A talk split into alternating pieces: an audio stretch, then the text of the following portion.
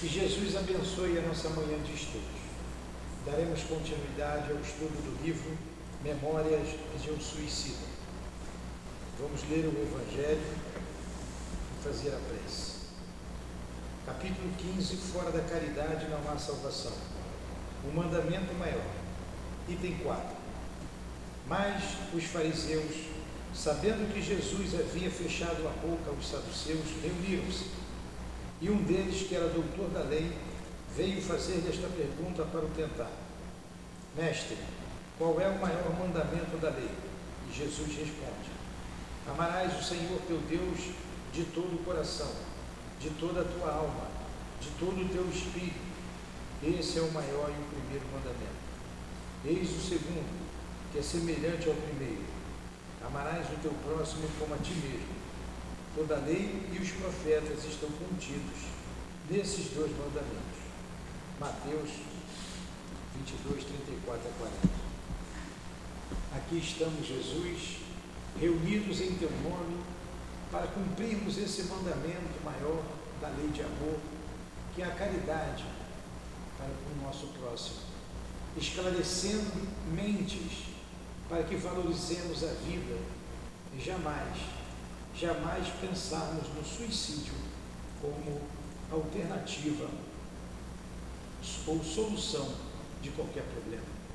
Que o Senhor da vida nos abençoe, nos inspire, nos ajude e permita que os benfeitores desta casa de amor e os responsáveis por esta obra nos inspirem, fazendo com que entendamos o que aqui foi trazido para todos nós.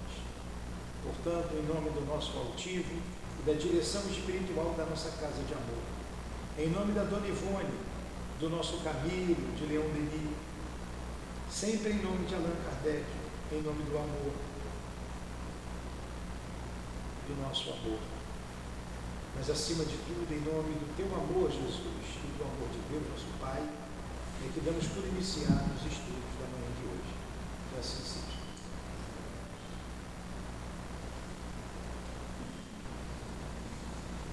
Semana passada.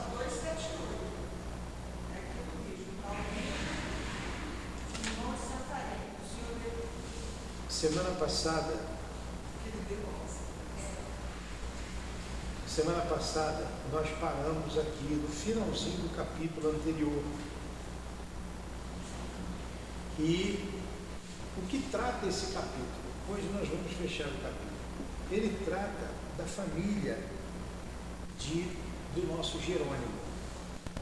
Vamos só fazer uma revisão. Quando resgatados lá do Vale dos Suicidas, um grupo de espíritos que vem sendo tratado aqui, o nosso Jerônimo. O nosso, esse tempo todo estava desligado. Tá, então vamos lá. É, vamos nos situar na história. Desde o início, desde o resgate lá do Vale dos Suicidas, veio um grupo de espíritos e esses vêm sendo aqui eh, trabalhado a situação de cada um deles, que foi o Jerônimo, esse que nós vamos estudar agora, falar um pouquinho dele, terminando o assunto dele, Jerônimo de Araújo Silveira, o Mário Sobral, o Camilo Castelo Branco, o Belarmino e o João de Azevedo esses cinco, basicamente esses cinco. Lá para frente ele vai citar outros espíritos. Então, menos o João Azevedo foi o que menos falou, que se suicidou através do veneno. E o Jerônimo é o mais sofrido do grupo. Então, eles são resgatados do Vale dos Suicidas, são hospitalizados e ali tem todo um processo de tratamento e de melhoria. Logo no início, lá para as tantas, é, o Jerônimo o mais rebelde do grupo, parecia o Newton, ele disse assim: Eu quero ver a minha família na Terra. E os espíritos guias lá daquela, daquele hospital disseram: Mas não é o momento. E ele, e ele retruca: Mas eu estou prisioneiro? Eu sou preso? Eu tenho saudade da minha família. E ele pede para falar com o diretor. Ele é levado ao diretor do hospitalar, que é o irmão Teócrito. Ele é aconselhado a não vir à Terra fazer essa visita é, ele diz para ele que não é o momento e que ele não deveria vir. Isso causaria muitos dissabores a ele, além de ser considerado, considerado um, um ato de rebeldia. Ele insistiu, insistiu que queria vir à terra e prometeu que voltaria e tinha muita saudade da esposa, principalmente da filha, a Margaridinha, que te contava apenas é, cinco anos, seis anos, era a caçula da família. O irmão Teócrito acaba concordando, desde que viesse então uma equipe com ele até a terra, de milicianos, de protetores, de guardas. E assim acontece. E ele sofre uma grande decepção. Por que, que ele se suicidou? Se suicidou porque ele era um comerciante de vinhos, ele tinha uma situação financeira muito boa, se mantinha, mantinha a família em mordomias, só que ele se afundou em dívidas. Se afundou em dívidas e, para não pagar as dívidas, ele resolveu se suicidar. E o que foi que ele fez? Deu um tiro na cabeça. Se suicidou. É, quando ele vem à Terra, tem um, uma passagem que eu, sempre vem na minha cabeça. Ele pega, ele, ele pega um ramalhete de flores, de rosas, vem, pede para colocar a mesma roupa, o fraque, é o terno, vamos ficar melhor para a gente compreender. Se arruma da melhor maneira possível e vem com aquele é, ramalhete, né? como é que um, um, um buquê, um buquê para entregar a esposa. Vem feliz para a terra, ele não sabia o que estava aguardando. Quando ele chega na terra e vai até a casa dele, ele chega gritando pelo nome da filha, né? Margaridinha, nome da esposa, Zulmira, papai chegou, como ele fazia, papai chegou. E ele não escuta ninguém falando com ele. Ele entra, a casa está vazia, móveis mudados, o retrato dele que estava num lugar não estava mais, e ele vê uma folia depois de um tempo, uma folhinha marcando a data. Eu não me lembro, recordo lá o dia, mas já tinham se passado 10 anos, né? 10 ou 12 anos. 10 ou 13 anos, um negócio desse, mas 10 anos na folhinha, que ele já tinha morrido, já tinha desencarnado. ele pensou que fosse ontem, já tinham se passado 10 anos, 10 ou 13, 13 anos, 13 anos, só não me lembro o dia, 13 anos, ele levou um susto. E os espíritos que estavam em torno da casa começam a debochar dele, ah, velho vendedor de vinhos e tal. Ele, cadê minha esposa? Cadê onde eles estão? Ó, oh, ela está lá no Cais da Ribeira, vender frete, né? o jeito que eles falavam, né? Quer dizer, a mãe está lá com a sua filhinha. A mãe foi para lá vender peixe, se tornou uma peixeira e vendia a filha também para ganhar o dinheiro dela. Por quê? Os credores expulsaram eles da casa, tomaram a casa e deixaram eles sem nada. Tudo que tinha na casa eles ficaram para eles, foram postos na rua. A mãe foi com a filha mais nova para o cais da Ribeira e os espíritos que estavam com ele aconselham: vamos voltar, não vamos adiante. Ele, não, eu quero ir, eu quero ver. Isso é mentira, isso é mentira. E de fato ele encontra lá a filha numa situação deplorável, uma discussão, uma mãe. Aí ele quer ver o filho, o filho está preso porque roubou. Ele roubou e matou, não foi, foi latrocínio, não foi? Ele foi o filho roubou, estava preso, ficou preso e não deixaram mais ele ver mais nada, porque só ia piorar a situação dele, ele estava cada vez mais desesperado. E quando ele foi ver o filho na prisão, ele vai até o cárcere. A, a proximidade dele, a vibração dele, fez com que o filho entrasse num desespero e poderia também se suicidar no cárcere. E ele retorna ele retorna. E quando ele retorna, ele vai para o isolamento, um lugar de muita disciplina, uma disciplina rígida. rígida. Bom, essa foi a história do Jerônimo.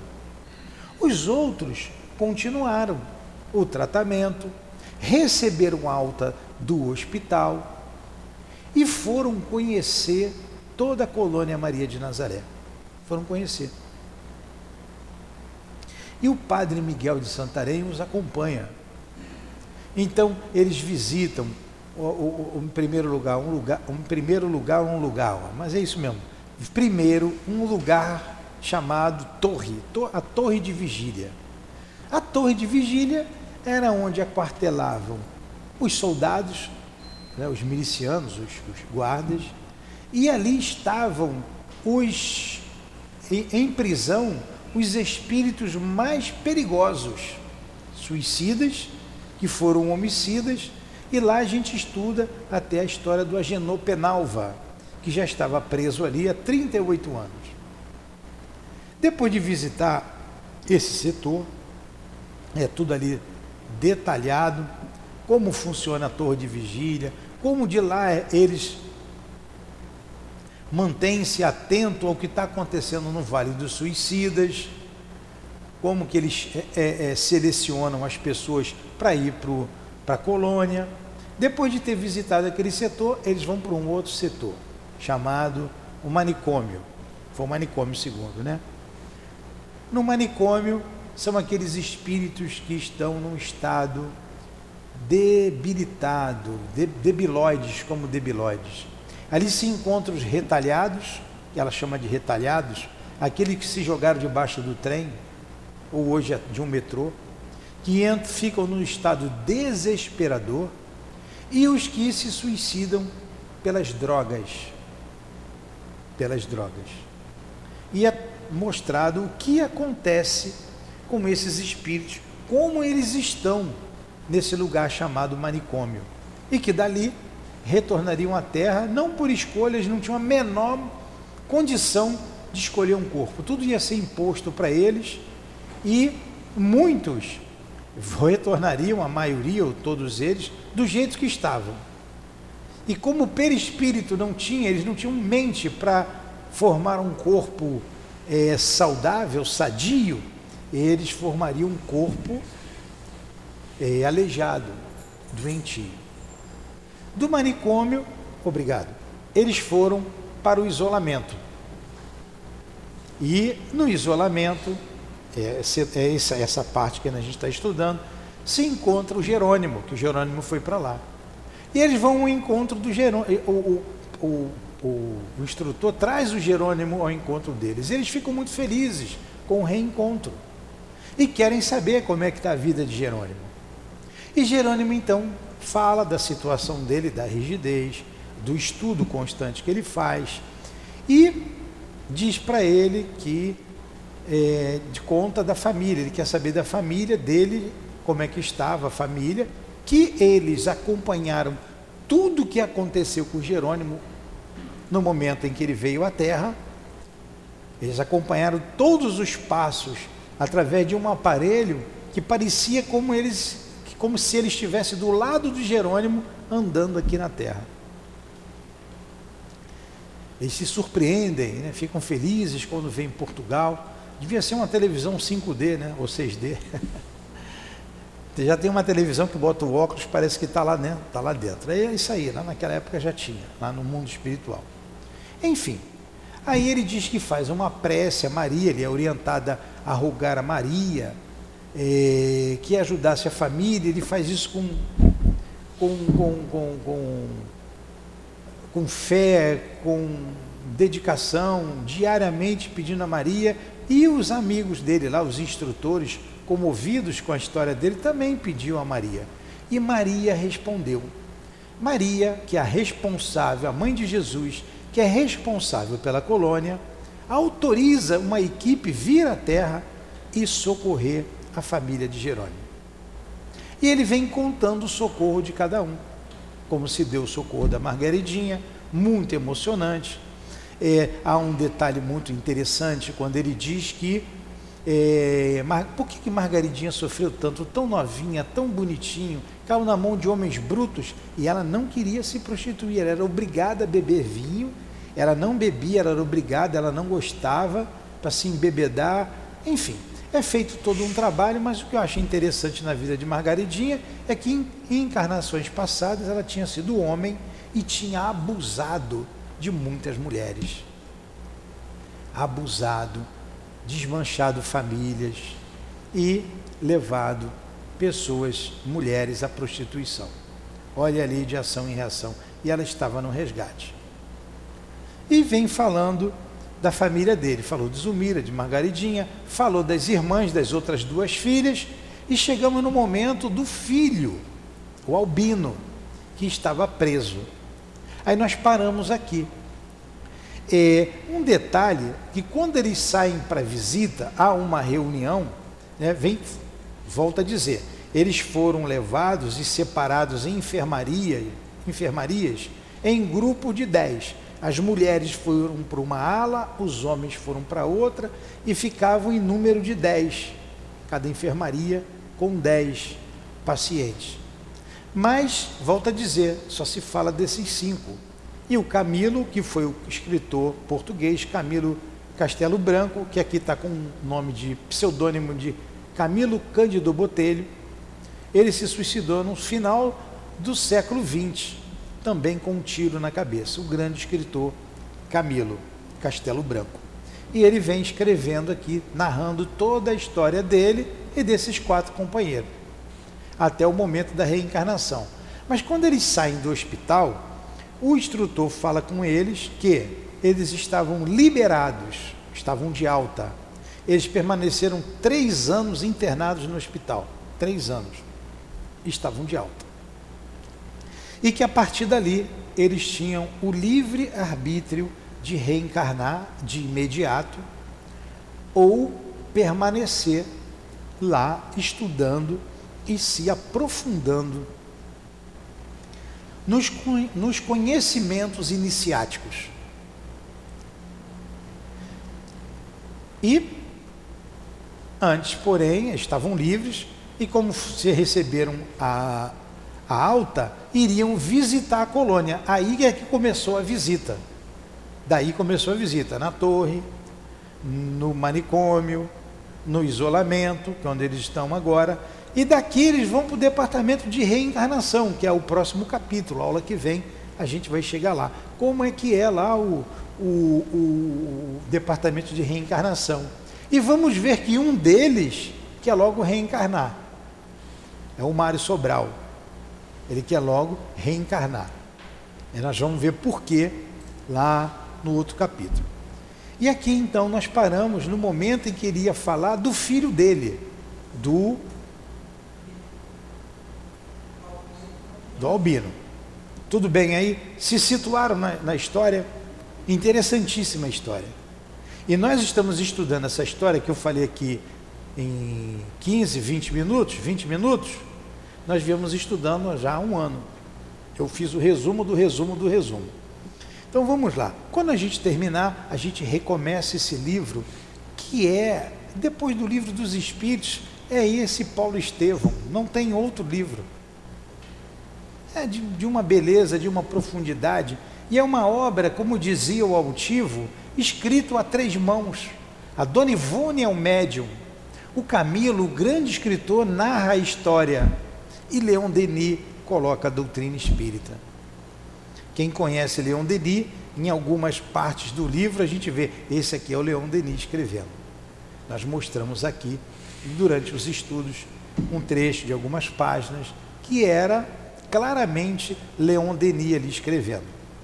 E ele diz que não veio mudar a história, que respeitava a história alheia, mas foi incumbido de é, colocar ali no livro, e ele disse que não ia mudar nada, a doutrina espírita. Então, um livro escrito a três mãos, belíssima obra, belíssima. Muitos irmãos nossos, eu escuto, ah, eu não consigo ler esse livro, eu já comecei e abandonei não leio mais. Eu já li algumas vezes, umas dez vezes, você vê que falha aqui a cabeça. A gente vai ficando meio velho e vai esquecendo alguma coisa, né? Então vamos lá. Aí nós paramos aqui, ó. É, Albino, irmão Santarém, de certo o céu concedeu-lhe também alguma dádiva. Era Belarmindo, cuja alma bondosa convertida para emenda apresentava já os melhores e mais sólidos característicos da fraternidade dentre os do nosso grupo. Então, o, Albi, o, o, o irmão Albino, irmão Albino, o Belarmino vai perguntar sobre o filho e o Albino. Quem foi o Belarmino? Belarmino era um filósofo, poliglota, homem estudioso e inteligente, que se suicidou porque e ele era discípulo de Augusto Conte, era filósofo. É um homem com um cabedal imenso de conhecimento e que pegou a tuberculose e a tuberculose era incurável. Ele, como discípulo de Conte, disse: Vou morrer mesmo. Quando eu morrer, tudo se acaba. O pai dele também era seguidor de Conte, mostra que a mãe também era. Ele falou assim: Por que eu vou ficar vivo? Prorrogando a minha dor numa agonia e contaminando com a possibilidade de contaminar outras pessoas. Por que vou ficar dando trabalho à minha mãe? E foi assim que ele se matou. Ele se enforcou.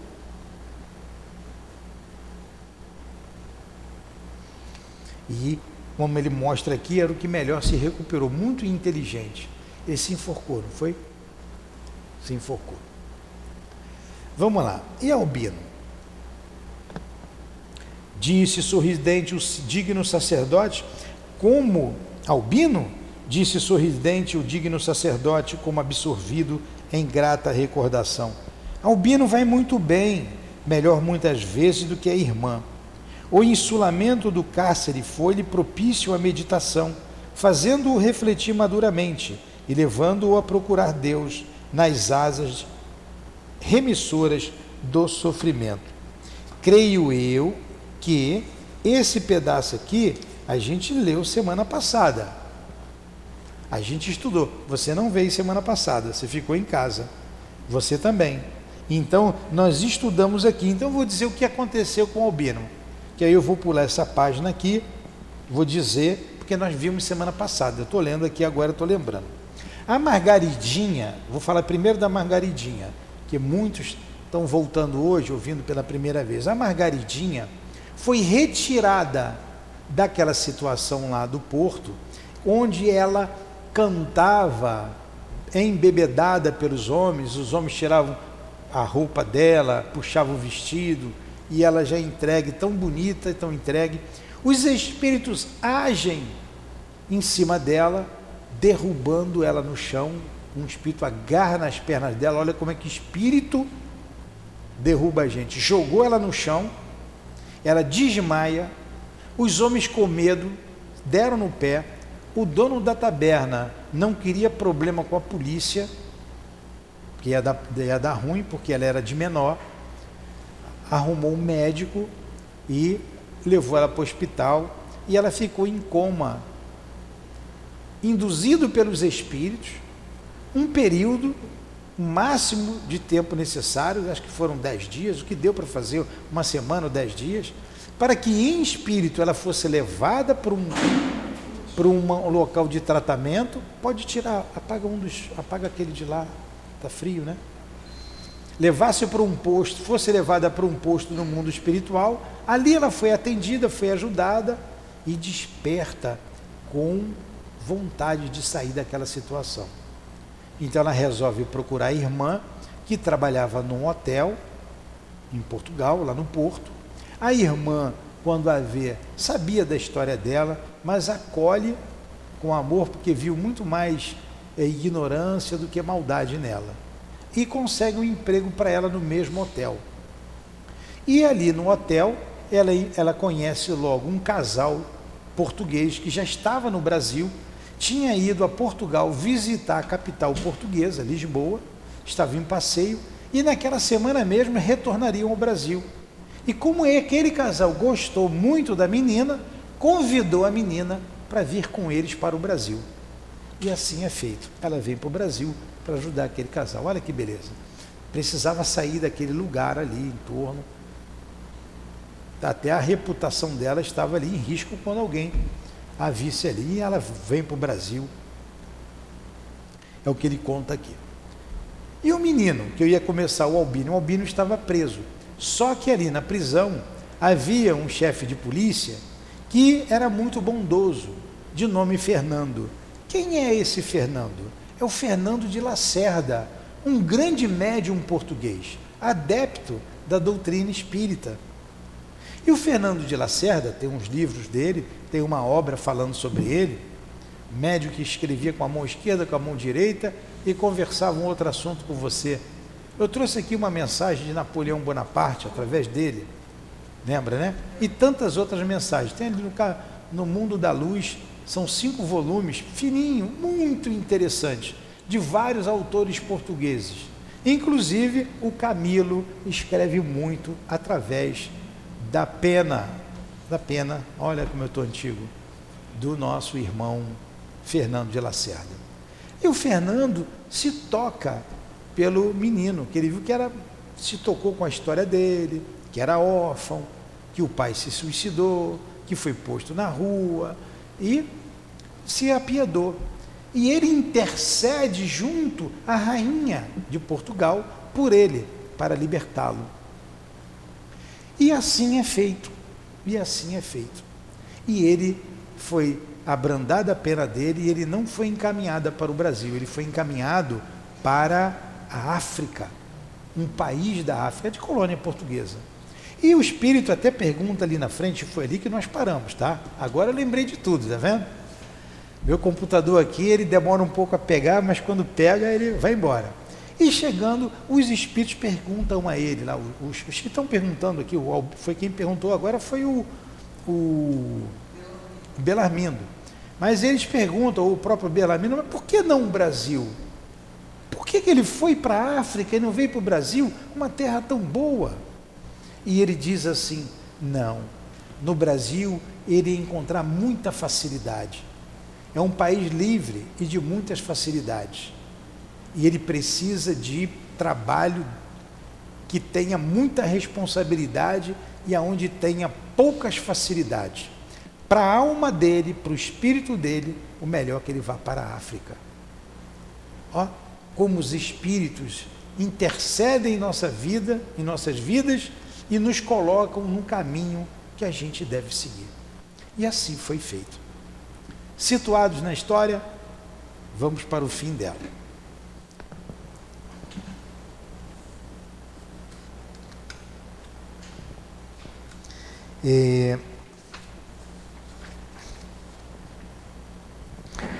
Aí quando termina tudo, o Jerônimo, eu, eles perguntam a ele se ele está jubiloso, ale, a, a, alegre, e se congratulam com ele, porque toda a família foi ajudada aqui na terra.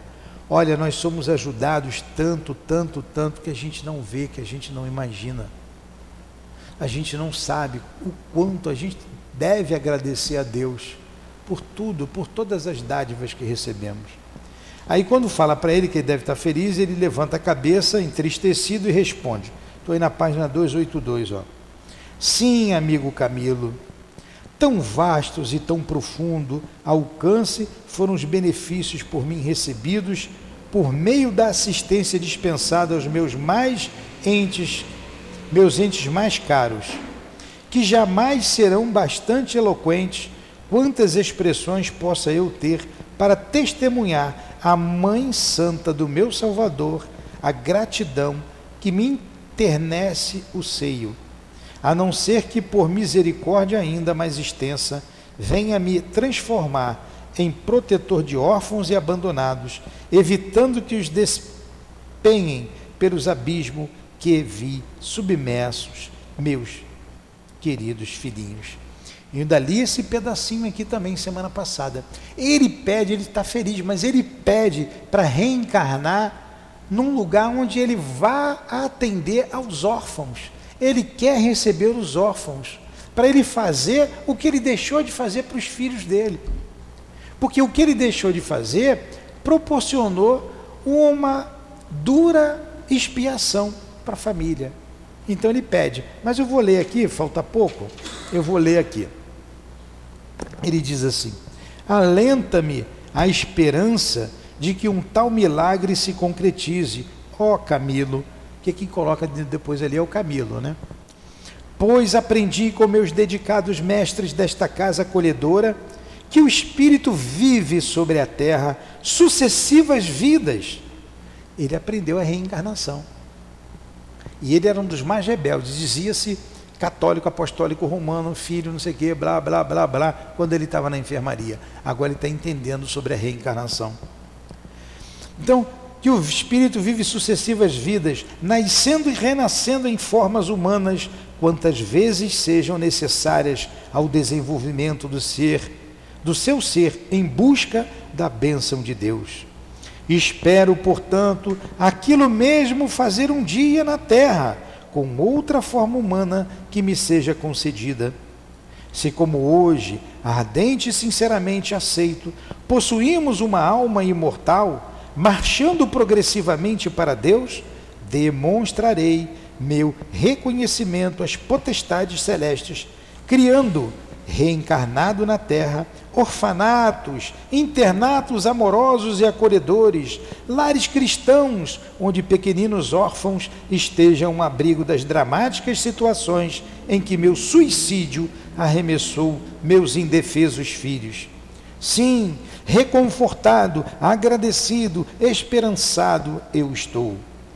Mas jubiloso ainda não, porquanto uma avalanche incômoda de dívidas a sorver abrasa minha consciência, requeimando-a com os fogos impiedosos de mil razões para os remorsos.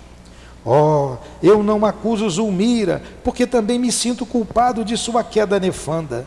A pobreza irremediável, as privações acumuladas, a fome torturadora foram algozes que a perseguiram e venceram, encontrando-a moralmente des desaparelhada para a resistência necessária às pelejas diárias contra a adversidade. Pois a infeliz que no lar paterno for educada às brutas, por mim que a amava tanto, habituada fora, a, fora ao conforto excessivo e contraproducente, a ociosidade, a ociosidade nefasta que o dinheiro mal dirigido produz. Se eu, o varão, a quem cabia dever sagrado de velar pelo futuro da família, educando a prole, defendendo-a, honrando-a, fraquejei desastrosamente, abandonando-a na desgraça, ocultando-me atrás de um suicídio a fim de evitar a luta honrosa, completamente desencorajado para o desempenho da missão que até os seres inferiores da criação observam com apego, ternura e satisfação, se eu, o chefe natural, que perante os homens, com o matrimônio e perante Deus, com a paternidade, comprometera-me a conduzir o rebanho da família ao santuário da honra e da felicidade. Abandonei-a ao fogo vivo das iniquidades, iniquidades mundanas, escondendo-me debaixo do túmulo cavado pela covardia de um suicídio. Quem mais se obrigaria ao dever que era meu? Que poderia fazer a pobre Zulmira se eu, pior que ela, cheguei a matar-me para evitar o cumprimento de deveres inalienáveis. Oh, para que Zulmira vencesse à frente da desgraça, defendendo e honrando quatro filhos menores, seria preciso que se houvesse habilitado a luz de princípios elevados, sob orientação de adiantada compreensão cristã, como tantas vezes asseverou o irmão Santarém, vendo-me sofrer vendo-me sofredor e inconformado com o seu procedimento. Pobre Zulmira, porém que, como eu ignorava, até mesmo se com efeito era criação divina. Não obstante a afetação religiosa exigida pela sociedade herética e hipócrita em que vivíamos, a oração é o meu conforto, assim como os estudos que venho fazendo sobre a pretensão, a nova concessão de um corpo terreno. E rendo graças a Deus por tudo isso, meu amigo, pois já é muito para quem absolutamente nada fez para merecer tanta misericórdia. E foi aqui que eu parei semana passada. Então, é, olha o que o Camilo disse aqui. ele está arrependido de tudo que deu suicídio e se sente culpado por tudo que aconteceu com a família. A mulher se prostituiu e vendeu a própria filha, mas ele assume a culpa, ele se vê culpado. A culpa foi minha. Eu dei muita mordomia, eu dei de tudo, eles tinham uma vida ociosa. E quando ficaram sem nada. E um detalhe importante é que esses espíritos, como eu falei de Margaridinha, todos tinham dívidas do passado. Então o espírito lá atrás até pergunta: você não é culpado, eles tinham que passar por isso. Mas ele que deu o start. Ele que deu. O escândalo há de vir, disse Jesus, né? Mas ai daquele que é motivo de escândalo. Ele tem que morrer brutalmente. Aí eu pego a arma, atiro e mato o Gabriel aqui. O Gabriel não, o Tiago. Tá vendo? Tá, tá, tá vendo que Vai ver que eu já matei o Gabriel e não sei, né? Gabriel foi na vida anterior. Então eu, eu vou e mato o Tiago. Mas o Tiago estava previsto morrer de morte violenta. Mas não estava previsto eu tirar a vida do Tiago. Nem eu, nem ninguém. Nem eu, nem ninguém. Mas eu quis ser instrumento da lei. Então eu vou responder por um crime. Se o Tiago me perdoou, lá como o Gabriel, agora está aqui do meu lado trabalhando, tudo bem, parabéns para o Tiago. Mas se o Tiago quisesse me perseguir, no mundo espiritual, no mundo carnal, fui eu que provoquei. Então, o Jerônimo, na verdade, ele disparou a arma. Por isso ele se sente culpado, ele não tinha que fazer isso. Aí vem a grande lição que nós, semana passada, falamos muito bem. Nós pedimos e imploramos para reencarnar. Eu até perguntei, a dona Luzia estava aqui, quantos filhos a senhora tem? Ela teve oito. Quantos netos? 60. Bisneto, 90. Tem mais filhos do que não sei o quê. Então, mora numa comunidade difícil. Então, esse espírito eu não sei quem é. Pode ser que amanhã eu implore a ela ajuda. Eu precise da misericórdia dela. Porque ela está cumprindo com o dever dela numa posição. A posição social é circunstancial. Estamos em posições diferentes, com o mesmo objetivo, que é o crescimento espiritual. E o que, que ele faz? Ele pede, ele implora para vir e atender órfãos. O que foi que nós pedimos e imploramos nessa encarnação? No fundo a gente sabe. No fundo a gente sabe. Vamos pegar um diretor da casa espírita, ele não está aqui, vamos falar mal dele. Ele deve ter implorado para ter essa casa espírita e botar ela para funcionar. Sabia que ia encontrar um monte de cabeça de bagre, né? que são os médios da casa que ele dirige, inclusive ele também, com o objetivo de conduzir todos no caminho do bem para Jesus. O que foi que ele fez? Ainda bem que ninguém sabe, só Deus sabe, ainda bem que ninguém lembra, nem ele, nem os outros. Como que eu pedi um negócio desse? Onde é que eu estava com a cabeça de pedir para ser pobre? De pedir para trabalhar com o Guilherme, meu Deus, com a Dilane, meu Deus do céu. Dilane arranca meus cabelos. Então, tudo tem um propósito, tudo tem um objetivo, tudo tem uma razão de ser. Aguentar Heloísa, meu Deus do céu, pior ainda. E fica quietinha aí, Heloísa. Então nós estamos juntos aqui, não é à toa. Nós pedimos, assim como Jerônimo está pedindo para é, é, tocar um grupo de órfãos. E chega aqui a gente quer reclamar? Não é? é algo para gente meditar. Olha só, fui falar na Dilane, a Dilane aparece. Vamos lá, vamos continuar aqui. Entendido isso? Alguma pergunta? Alguma colocação? Não? Estão entendendo bem? Não está cansativo eu ler, não? Então eu lendo, eu vou explicando. E a gente continua aqui, continua aqui, ó.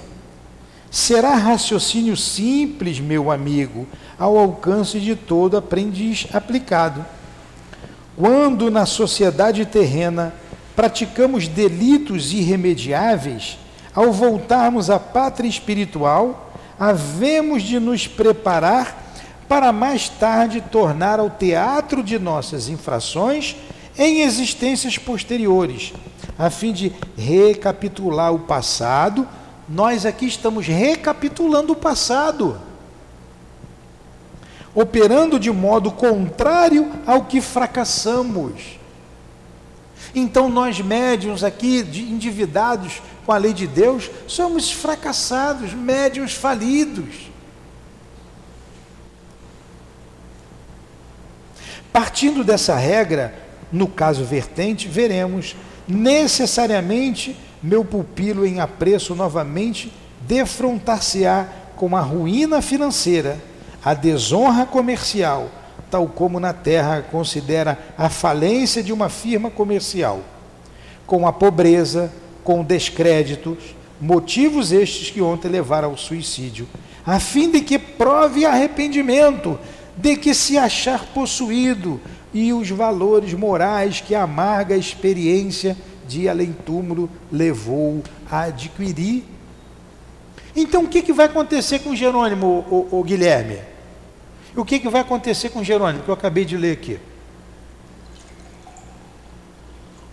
Resume, eu vi que você não prestou atenção, perguntei de propósito.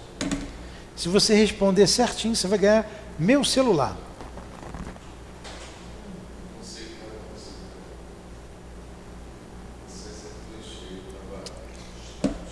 estava distante, o que é importante para você. Ele vai voltar à terra, vai voltar, como nós falamos ali, recapitulando o passado, vai perder tudo, toda a riqueza, vai ser rico, vai perder tudo, vai ficar sem nada. Quantos aí foram à falência já? Quantos tem muita coisa, muito dinheiro e fica sem nada? Ele vai ficar sem nada para valorizar a vida, para ele dizer, ele como espírito mortal, eu não vou me matar mais. Eu vou trabalhar para vencer. Foi isso que eu acabei de ler. Vou ler de novo agora com as palavras dele. Olha só. Olha o que vai acontecer. Partindo dessa regra, no caso vertente, veremos necessariamente meu pupilo, quer dizer, o pupilo do João de Santarém, do padre lá em apreço, novamente defrontar-se-á com a ruína financeira, ele vai perder tudo. A desonra comercial, tal como a terra considera a falência de uma firma comercial, com a pobreza, com o descrédito, olha só, descrédito, pobreza, motivos estes que ontem o levaram ao suicídio, ele se matou por isso. Tinha muito, perdeu tudo, se matou. A fim de que prove, que ele prove, aí que ele vai provar o arrependimento, aí que ele prove o arrependimento de se achar possuído e os valores morais que amarga a experiência de além-turmo o levou a amargar, o levou. Então você passa por isso. Vai vir a vontade do suicídio? Vai vir, porque você já se matou por isso uma vez. Mas você está agora para vencer. Porque o suicídio não é a solução para nada. Já contei muitas vezes aqui, fiquei sem a minha esposa, eu já me matei por isso e foi difícil. E a gente tomou aqui um caminho. E isso tudo nós pedimos para passar. Entendeu, Guilherme? Muita coisa está vindo na sua cabeça com essa leitura aqui. Se você prestar atenção, você vai ver muitas respostas, tá? Porque a gente já conversou. Então vamos lá. Então preste atenção, Guilherme. Senão vai ficar de joelho no milho aí, de braço aberto. Você sabia que eu já fiquei de joelho no milho, de braço aberto, segurando o cabo de vassoura? Ah, está pensando que a minha educação foi tranquila? Meu pai botava de joelho segurando o cabo de vassoura, no milho. Graças a Deus meu pai fez isso comigo, né? Hoje você não pode dar um peteleco numa criança. Não precisa botar de joelho no milho, mas eu já fiquei. Já apanhou de, de, de vara? Ah de vara, de cabo de vassoura, de pau, de cinto, de tudo que vocês imaginarem. Mas vamos lá. Eu era um santinho também, né? Chegava, você vê que minha cabecinha fica até meio assim, às vezes. Então vamos lá. Aqui ele continua aqui, estamos terminando, tem mais só, somente esse um parágrafo à frente. Para que assim seja, a ruína deverá positivar-se, no entanto, o despeito dos seus esforços para evitá-la, e apesar da sua probidade, olha, vai se esforçar para evitar a ruína, mas apesar de tudo, mas nunca pela incúria, de que acaba de dar provas, desprezando em gozos e vaidades mundanas os empréstimos da fortuna que o distribuidor supremo lhe confiara com vistas amplas a amplas possibilidades de progresso para ele próprio como para os seus semelhantes. Então, quem tem a riqueza não é para gastar como Jerônimo fez, esbanjava tudo até que perdeu tudo. E quando perdeu tudo, a única solução para ele era se matar. Então, quem tem é para ver sua, a probidade sua e dos seus semelhantes, a ajudar aqueles que precisam. E como nós precisamos aqui nessa casa de ajuda. Restará o grave impasse criado com a família a quem abandonou em situação espinhosa. Ainda vai ter que resolver o problema com a família que ele abandonou, em situação difícil. Fugindo ao dever sagrado de lutar para defendê-la. A consciência aconselhá-lo-á as particularidades do desempenho de tão melindrosa reparação. De acordo com seus próprios sentimentos, ele possui o livre-arbítrio vai passar por tudo isso e ele ainda possui livre-arbítrio para decidir o que fazer. Prestou atenção, senhor Antônio? O senhor prestou atenção na importância de valorizar a família?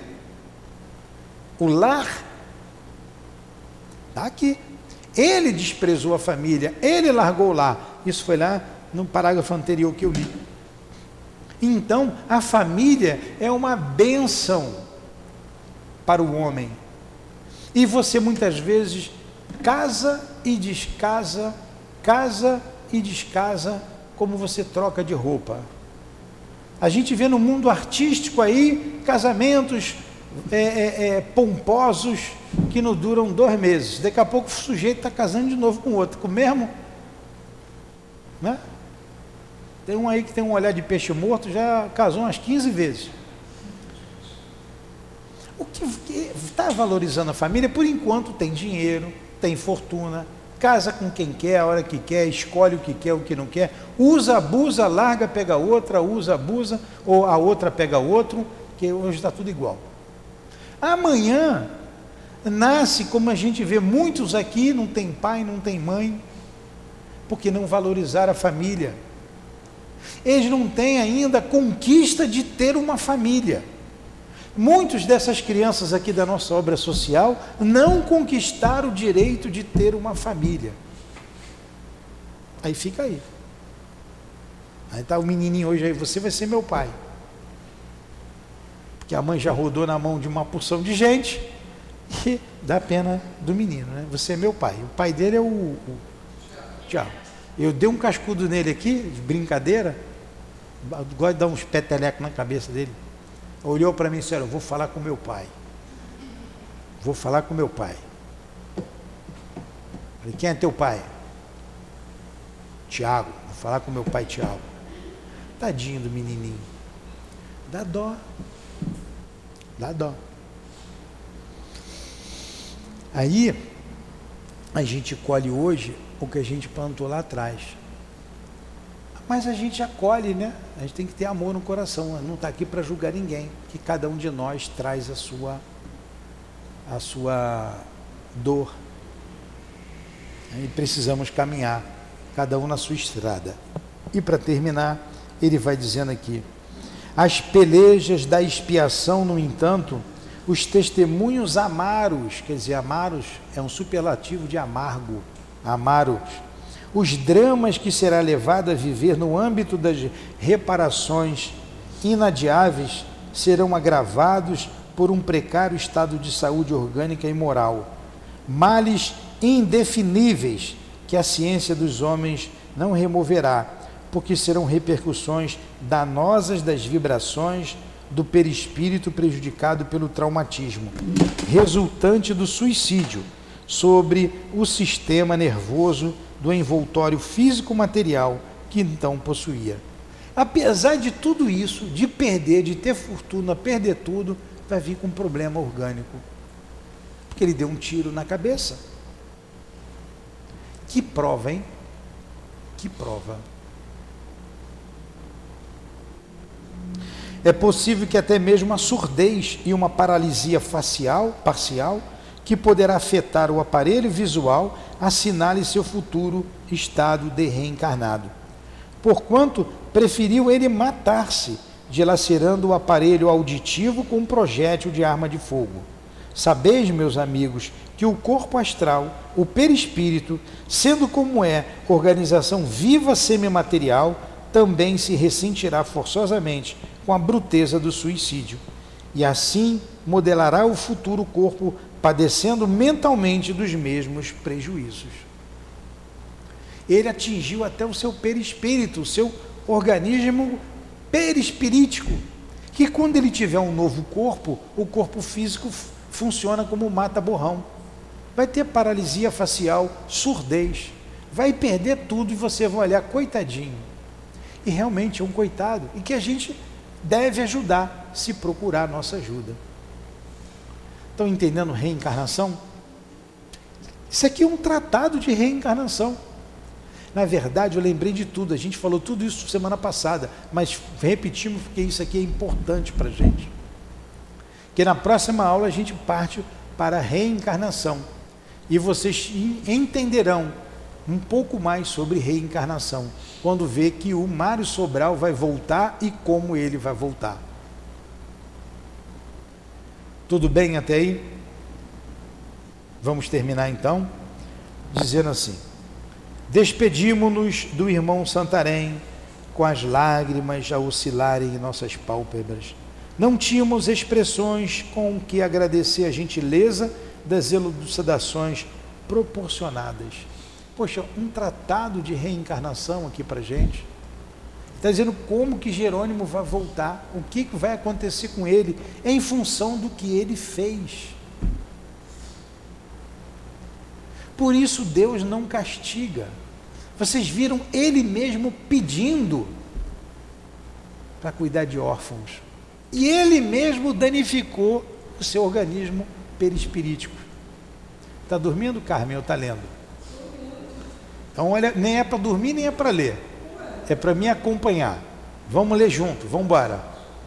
Está vendo? Daqui eu vejo todo mundo. Se piscar o olho, eu sei. Vamos embora. Despedimos então, é. Não tínhamos expressões com que agradecer a gentileza das elucidações proporcionadas. Abraçamos Jerônimos e saímos penalizados com a gravidade da situação que o premia, pois apesar de tudo quanto acabáramos de saber, o pobre companheiro não passava de um solitário circunscrito ao isolamento, de onde não se afastaria nem mesmo a fim de visitar os filhos senão para se instruir dentro da medida das próprias capacidades e sob a vigilância severa dos mentores. Carregado de vibrações pesadas e chocantes, o contato com seres amados poderia sugestioná-los angustiosamente, arrastando-os a possibilidades desastrosas. Agora você vê, ele estava isolado no mundo espiritual, não podia sequer visitar um ente querido na terra, porque poderia proporcionar o suicídio, pelo peso das suas vibrações. Imagine a tristeza que esse espírito carregava dentro dele, a culpa que ele tinha de tudo que aconteceu e o amor extremado que ele já colocou aqui que ele tinha pelos filhos. E foi em função desse amor extremado que foi concedido a ele a visita. Sabia que ia ser dolorosa, mas serviu de lição para todos nós. Um amor imenso, não soube educar, não soube dosar esse amor. E o que acarretou nessas circunstâncias todas que acabamos de dizer. Então imaginemos mais uma vez como não está esse espírito. E quando ele reencarnar, não vai ser uma pessoa alegre, feliz. Vai ser um homem acabrunhado, triste problemas físicos, psicológicos. E vamos então. Agora é o último parágrafo mesmo, é pequenininho, só falta isso aqui. Ó. Já viu aquelas criancinhas que a gente pega só, só mais uma, só mais uma, um, mas faltam dez colheres ainda? Aí ela come tudo, né? Então falta agora, falta mesmo um pedacinho pequeno. É ou não é? Você que está com o livro na mão, Carmen. Não falta um pedacinho pequeno? Isso é para vocês prestarem atenção. Deveis encerrar esta série de visitas com uma pequena demora pelo departamento de reencarnação, advertiu o velho doutor Canalejas, pois dentro de alguns dias mais devereis realizar o antigo sonho, revendo a pátria e o antigo lar. Então, eles vão para o departamento de reencarnação, ver como lá funciona tudo e depois vão fazer uma visita à Terra, ao antigo lar. Agora eles estão preparados para vir à Terra. O Jerônimo não estava. Pequeno veículo esperava-nos. Sobre nós fechou-se a imensa ponte levadiça. Saímos para o externo campo marchetado de açucenas. Indefinível amargura cruciava nossos corações, enquanto eu mesmo traduzia as impressões de todos os meus pobres cúmpares a exclamar: Adeus, pobre Jerônimo. Não sei se nos veremos ainda antes que a grande e inevitável jornada da reencarnação nos separe. Que o celeste benfeitor se amerceie do teu espírito, iluminando com os favores da sua paternal clemência a rota por onde peregrinarás, rodeado de espinhos e decepções. A tua história é também a nossa, eu bem o sei. Quando o nobre irmão Santarém ilustrava os teus problemas com seu verbo sugestivo e elucidador, bem percebia eu que, caridosamente, ele desejava divertir-nos quanto aos momentos difíceis que nós outros também esperavam, esperam. Tá aí.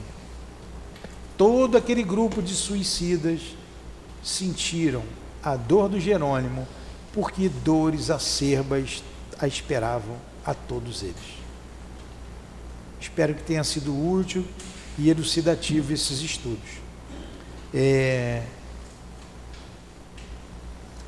Se não foram, a gente faz de novo a aula semana que vem. Mas eu acho que deu para a gente entender, né? Que o suicídio é a pior escolha, ou não deveria ser escolha, não deveria ter essa opção para um ser humano e a gente só colhe aquilo que planta. Perguntas? No question? Então vamos fazer a nossa prece. Agradecemos ao Senhor da vida, a vida, os recursos, como este de hoje, como a mediunidade santa, para valorizarmos a vida. A doutrina espírita, que nos mostra com clareza, clareza a vida futura e as consequências na vida futura dos atos de hoje. E que hoje colhemos o que plantamos no passado. E amanhã colheremos o que plantarmos hoje, dando-nos assim o esclarecimento necessário que devemos agir sempre conforme a lei de Deus como somos, somos ainda fracos, Senhor, somos ainda espíritos que se rastejam neste planeta, somos tão imperfeitos. Ajuda-nos então a valorizar a vida, dai-nos forças para passar pelos momentos difíceis que virão para todos nós, momentos difíceis que estamos passando agora e que muito provavelmente serão mais difíceis ainda amanhã.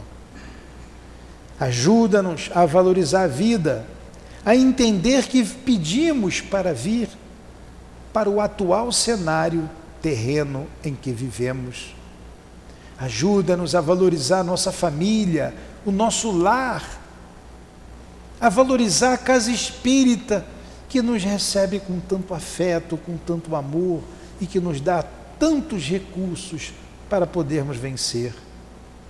Ajuda-nos, Senhor, a buscar forças na prece, em nosso anjo guardião, em nossos benfeitores, para continuarmos firmes na luta que todos nós pedimos. Rogamos por esses irmãos que se suicidaram, que eles tenham também ânimos e força, coragem e esperança e que um bálsamo de amor possa envolvê-los a todos. Os que estão acolhidos em nossa casa, os que estão acolhidos no Hospital Maria de Nazaré, em todos aqueles departamentos. Que o perfume das rosas chegue até eles, embalados, envolvidos nas vibrações nossas e, so, e, e, e suas, Senhor. Vibrações de esperança e de amor. Por eles nós pedimos, por todos os sofredores que pela porta do suicídio retornaram à pátria espiritual. Deus os abençoe e os ajude. Deus abençoe e ajude a todos nós que aqui estamos reencarnados, ouvindo essa história tão dolorosa do nosso Jerônimo e a história de cada irmão que está nesta obra. Que eles também recebam, Senhor, onde quer que se encontrem, as nossas melhores vibrações e o teu imenso amor, a tua imensa misericórdia. Que seja então, em nome dos Espíritos guias da nossa casa, dos responsáveis por esta obra de amor, como a nossa Ivone, Leon Denis, o Camilo, todos esses personagens que aqui se encontram.